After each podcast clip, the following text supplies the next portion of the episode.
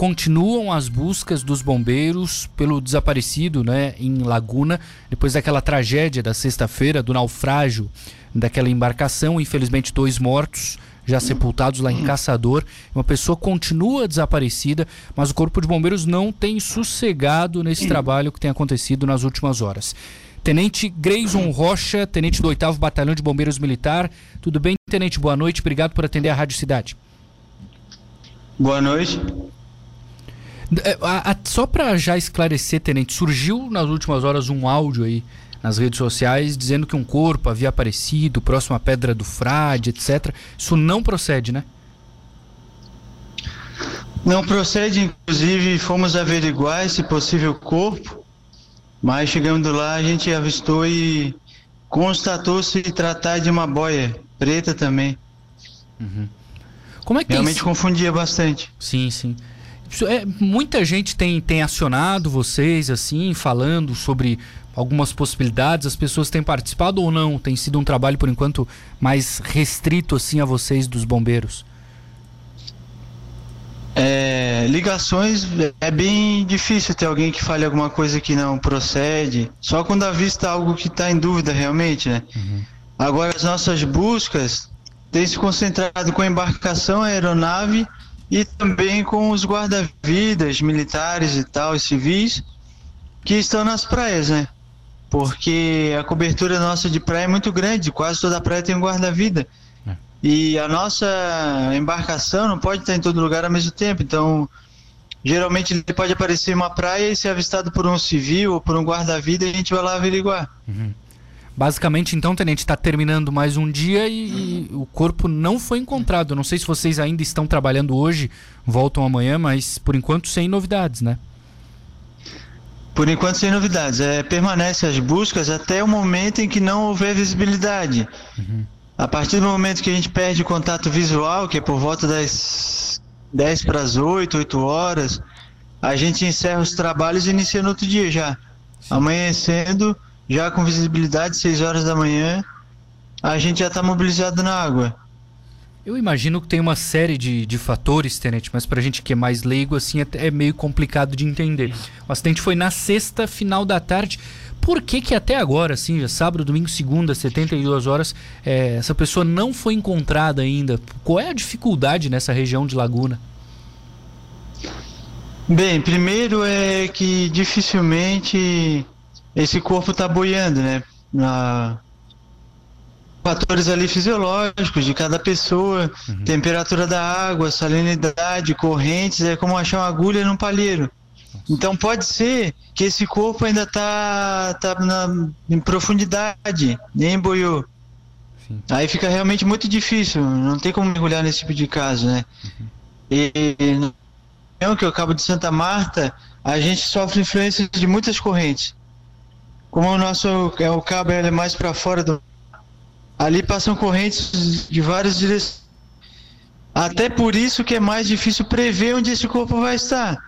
No momento em que aconteceu o acidente, predominava a corrente direção sul, né? É, corrente vento nordeste. Então a gente predominantemente a gente começou as buscas estabelecendo os quadrantes na região do do Moles até o Farol, Cigana, Camacho. E em direção ao norte, a gente passou um pouco de Itapirubá também. A gente vai progredindo no quadrante e retorna sempre naquelas áreas ali, né? Porque o corpo pode ter surgido no, no local que a gente já passou. Sim. E a gente vai progredindo nessa direção. É um, Mas é, é, bem difícil porque é uma estimativa, né? Não é uma certeza. Claro. E é um raio bem grande de buscas, né? Um raio, assim, uma quantidade bem grande assim de quilômetros. Sim, para você ter uma ideia, quando é em mar, é, a nossa área de busca é uma, praticamente o mar todo, né? É. Quando é em rio, em lago, é mais restrito. Uhum. O tenente, é questão de, de mergulhar, por que, que não, não tem a possibilidade assim?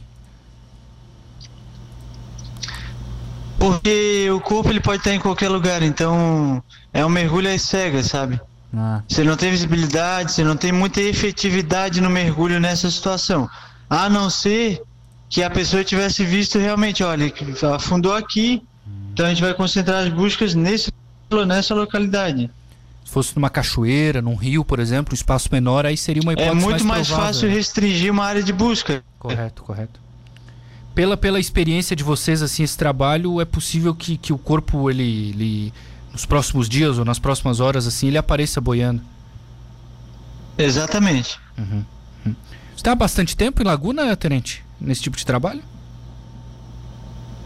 É, desculpa, não entendi. Você quer dizer eu ou os trabalhos em Laguna? Você, assim, nessa, nessa operação, assim, nesse tipo de, de função dentro dos bombeiros, tem sido um costume seu ou não? É um início ainda de carreira? Ah, tá. Então, eu trabalhei como guarda-vida civil, né, em 2003, 2004, Uhum. 2004, 2005. Em 2006 entrei na corporação e sempre estava muito ligado à atividade aquática, trabalhando nas praias, Garopaba, Imbituba, Jaguaruna. E até hoje estou ligado à atividade aquática e tal. Então é uma atividade que eu gosto muito e que a gente se especializa bastante, né? Sim. Todas as pessoas que estão empenhadas nessa ocorrência pode ter certeza que são de alto gabarito. Uhum. É, eu até te perguntei, Tenente, porque naturalmente muita gente. É, é igual futebol, é igual trânsito, né? Muita gente entende desse, desse caso, né? O que, que aconteceu ali no? A gente até conversou com o comandante na sexta-feira, mas eu queria te ouvir também. O que que possivelmente, já tem uma investigação aberta, a gente sabe, mas o que, que possivelmente aconteceu ali para esse acidente ocorrer? Então, com relação ao acidente em si, eu nem tenho como te falar detalhes, porque tem a investigação, tem a Marinha do Brasil que é especialista nesse tipo de caso, né? Sim. Então a Capitania dos Portos é responsável por investigar. É, eu não tenho conhecimento teórico para me aprofundar nesse tipo de situação. Nossa, nosso conhecimento se restringe ao resgate em si. Mas de qualquer maneira, para quem vai para quem vai fazer alguma atividade nessa região, não é, tenente? É preciso ter muito cuidado, né? É preciso ter conhecimento e experiência acima de tudo. Exatamente, até para gente que é profissional, andar com todo o equipamento de segurança e também seguir os alertas e previsão do tempo, das marés e por aí vai, né? Correto.